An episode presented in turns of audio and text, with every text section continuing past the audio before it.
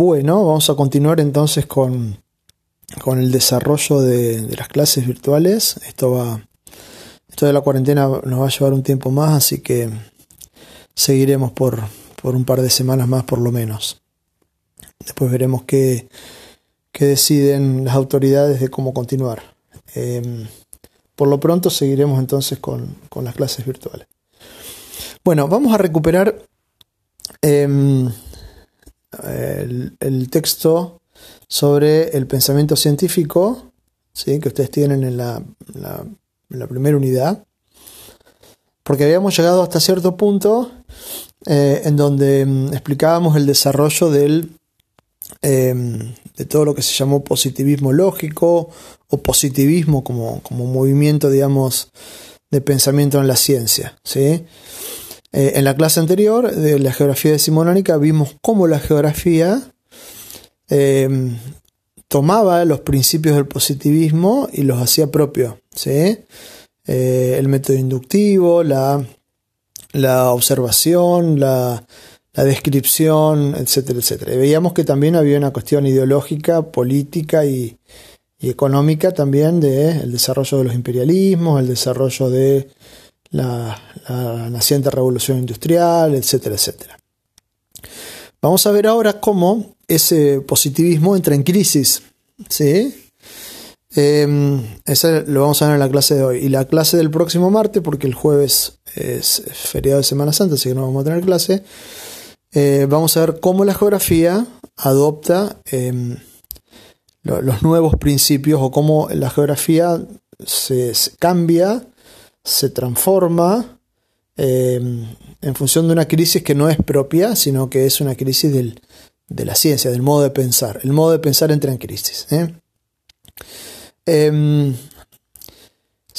recuperamos algunas ideas del positivismo para ver cómo, cómo hacen crisis, cómo pierden sentido y, y surge algo nuevo. Eh, el positivismo decíamos que utilizaba la inducción como método, que la resumo brevemente porque ya la hemos desarrollado, que a partir de la observación sistemática de múltiples fenómenos naturales, pues siempre relacionado a la naturaleza, se podía llegar a una conclusión.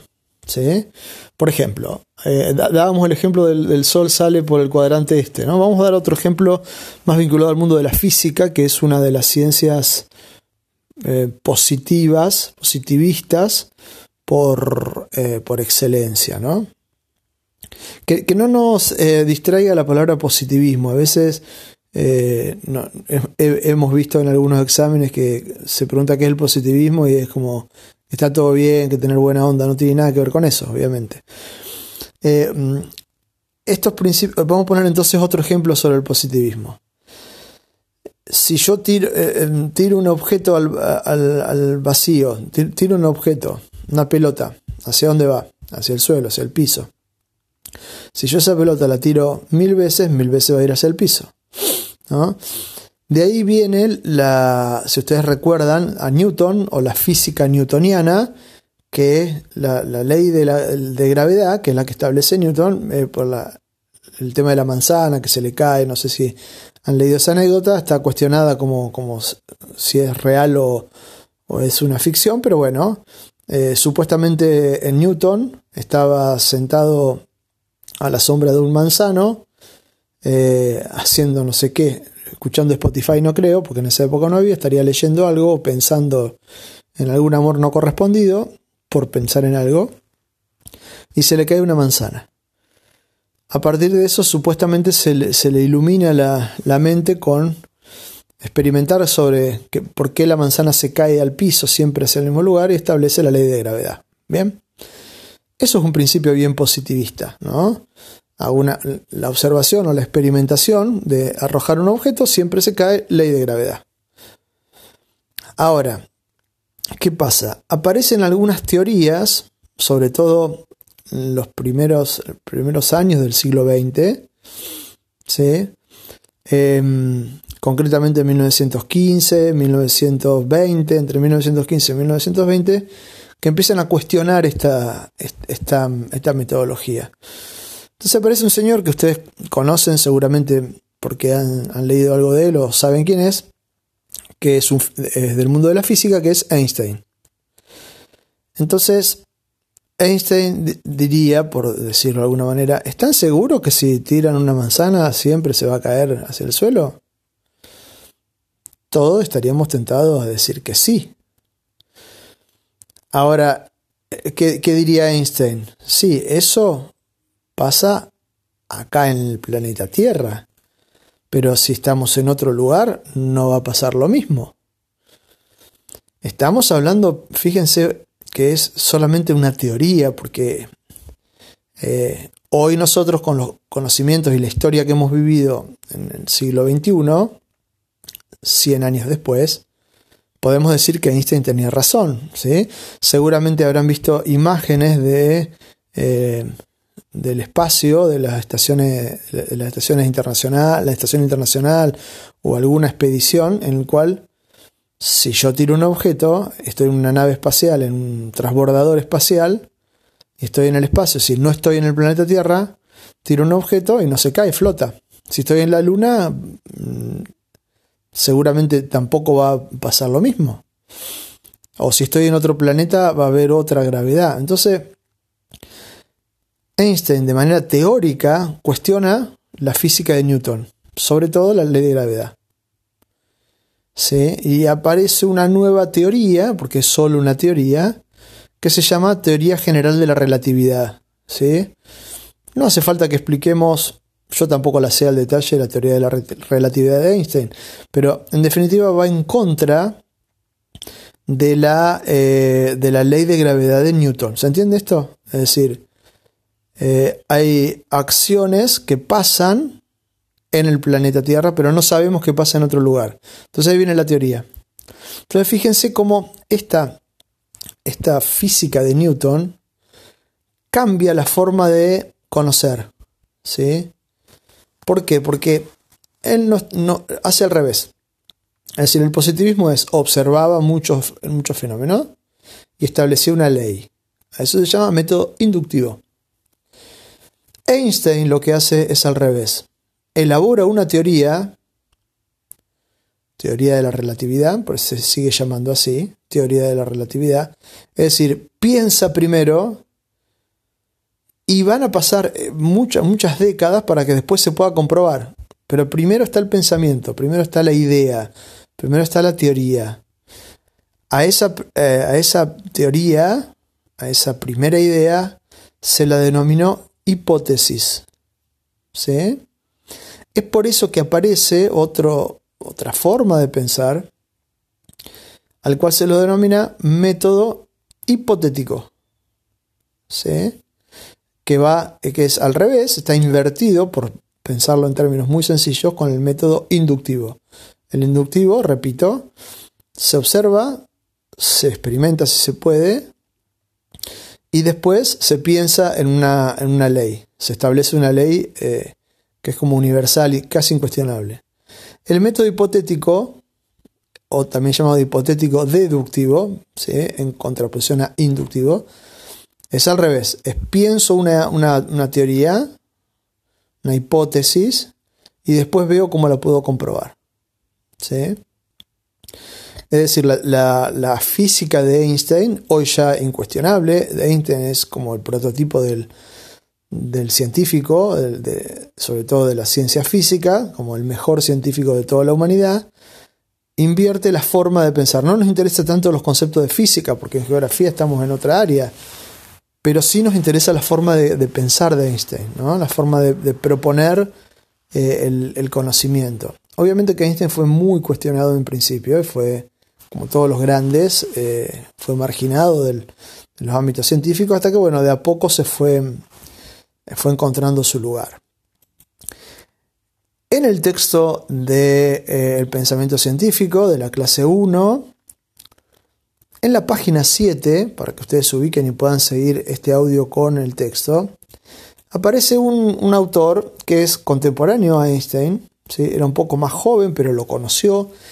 Eh, de hecho, ahí en el texto dice que asistió a una de sus conferencias eh, cuando Einstein propone esta nueva forma, nueva forma de hacer física y que este autor se llamó Karl Popper.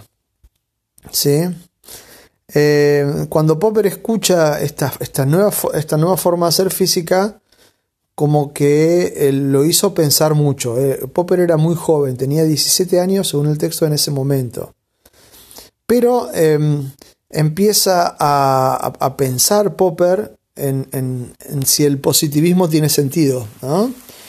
Eh, mucho tiempo después, ya Popper iniciado en la filosofía y estudiando estas cuestiones del método científico, em, empieza a, desarrollar cuáles son las bases de esta nueva forma de pensar del método que se llamó, que le llamó hipotético deductivo.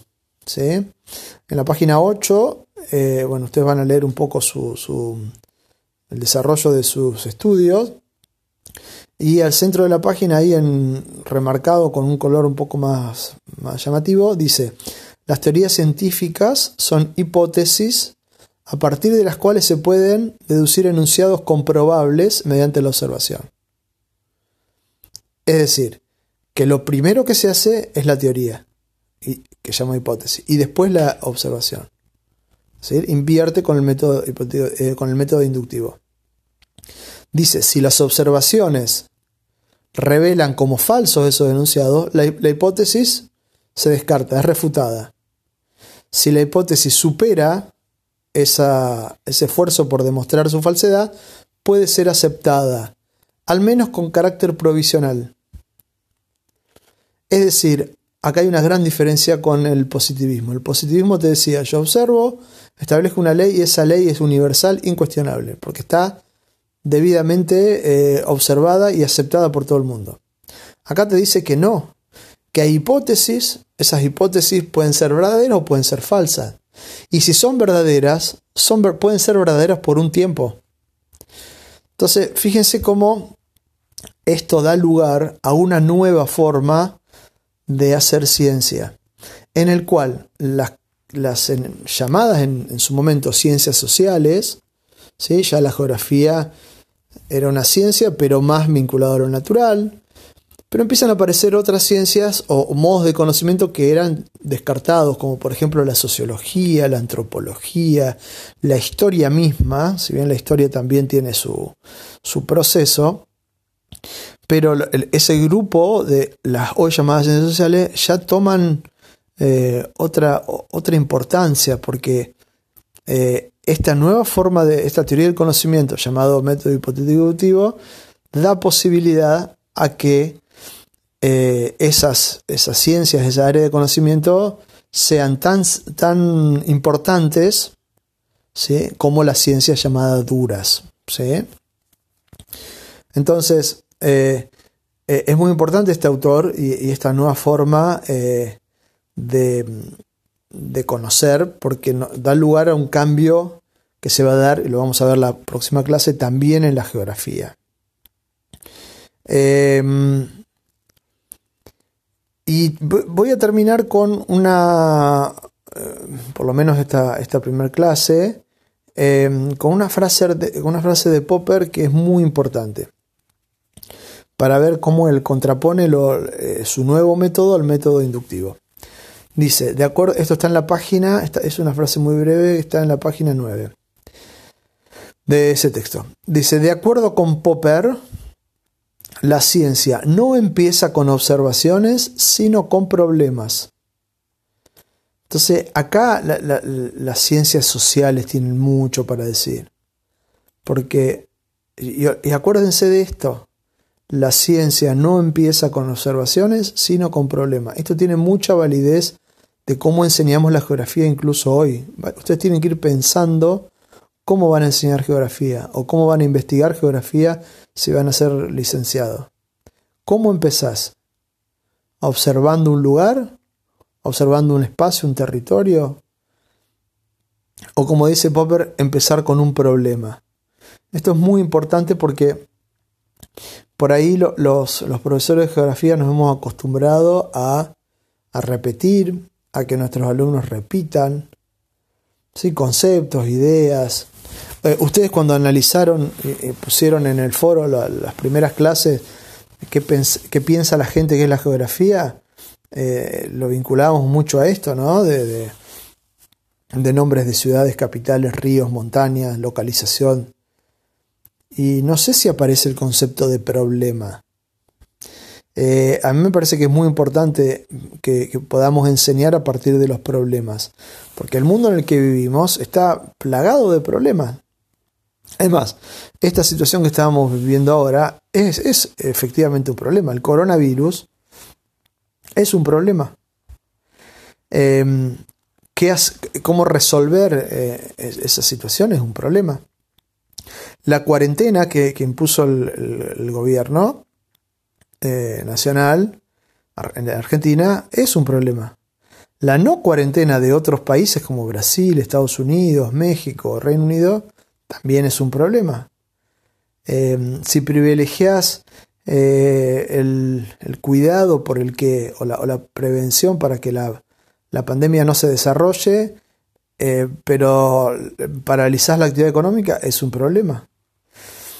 Entonces, la geografía acá va a tener eh, mucho para desarrollarse a partir de eh, esto de si, es, digamos, si, trabajamos a, partir de observaciones y de repetición o a partir de, problemas. También es cierto que hay que saber plantear los problemas. Esa, es, otra cuestión que después el método hipotético lo va, lo va a desarrollar pero es muy importante que podamos, eh, podamos tener en claro esto, ¿no? Eh, ustedes van a ser docentes o, o investigadores. Eh, ¿Van a ser más inductivistas o van a ser más de esta nueva corriente de Popper? ¿sí? Más de pensar la, geografía como a partir de problemas. ¿no? ¿no? es un dato menor. Si uno lo tiene en claro, va a marcar mucho la diferencia. Em, otro de los cambios también que, favorecieron esta, el desarrollo de esta, esta, nueva forma de pensar tiene que ver con el surgimiento en la ciencia médica, em, sobre todo, de Freud. ¿sí? Seguramente ustedes en psicología han, estudiado Freud, el psicoanálisis, etcétera, etcétera. Y precisamente surge también más o menos en esta época. ¿sí? Entonces, cuando aparece un médico, psiquiatra en este caso, que plantea la existencia de algo que no se puede ver y no se puede directamente observar, como es el, inconsciente. ¿sí? Eh, el, método, ¿por qué están, están cuestionados en sus principios estos, estos autores, como Einstein o como Freud? Porque lo que plantean no se puede ver. ¿sí? Cuando Einstein te dice, eh, sí, eh, no, porque en el espacio y qué sé yo, ¿cómo, cómo, cómo observar eso? Sí, al principio del siglo ni, soñaban eh, con poder ni siquiera llegar a la luna. Estaba todo muy, muy verde, no, no había ningún tipo de tecnología que nos permitiera salir del planeta Tierra. Entonces viene un tipo como este y dice, no, pero si vos la manzana la tirás en Júpiter, eh, no se cae. ¿Y qué sé yo? Es decir, hoy tal vez, y hasta por ahí nomás, porque Todavía ni siquiera hemos, o apenas hemos podido llegar a Marte, que es el planeta más próximo. Imagínense que, venga alguien y te diga, no, porque en la galaxia, la Vía Láctea, si la se expande, qué sé yo, incomprobable. ¿No? Y te aparece un tipo como Freud que te dice, no, porque el inconsciente, ¿y dónde está? Y no, no, no, porque no se puede ver. Eh. No, hay forma de, solo a través de los sueños, de la hipnosis y de no sé qué. Eh, eh, es decir, plantear primero la hipótesis era muy complicado para los científicos de la época, era como, fuera de, toda lógica en su lógica, ¿no? Em, pero hoy día eh, realmente mm, es la forma de, pensar en ciencias sociales, ¿no? plantear un trabajo positivista hoy en ciencias sociales es como que tiene sabor a poco, ¿no? Como que podemos, podemos ir un poco más allá. Eh, bien. Bueno, después el texto ustedes lo pueden continuar leyendo si quieren hasta la página 11, cuando habla de... A la 11 ya, habla de las teorías como estructuras, que es lo que vamos a ver un poco más adelante, pero si quieren leer hasta, hasta ese lugar donde habla del falsacionismo, que estas teorías también hacen referencia de cómo encontrar lo verdadero y lo falso, lo pueden leer, no voy a ser eh, demasiado, demasiado en esto. Em, bueno, hasta acá entonces más o menos la clase. Em, no dejen de hacer consultas si hay cualquier tipo de duda, cualquier tipo de duda eh, sobre los prácticos o sobre los teóricos o sobre cómo, cómo enviarlos. Eh, vamos a tratar de hacer todo lo que podamos, todo por la plataforma. ¿sí? Ustedes tienen ahí un pequeño trabajito de la clase pasada para entregar em, eh, en la plataforma, en la parte de tareas, ¿sí? en la carpeta correspondiente. Así que em, nos vamos a manejar por ahí, pero no dejen de preguntar, no hay ningún problema. Em, la materia, mm, más allá de que sigamos con la virtualidad, sigue siendo por promoción. Eh, vamos a ver cómo, cómo articulamos y cómo mm, vemos la forma de que eh, de que tenga alguna instancia de evaluación, ¿sí? es decir, el, parcial que tendríamos pensado para hacer eh, en el mes de mayo, eh, si fuera necesario hacerlo de manera virtual, lo haríamos de manera virtual. Después veríamos a ver hasta cuándo sigue la cuarentena, pero en principio seguimos de esa manera. Muy bien, adiós.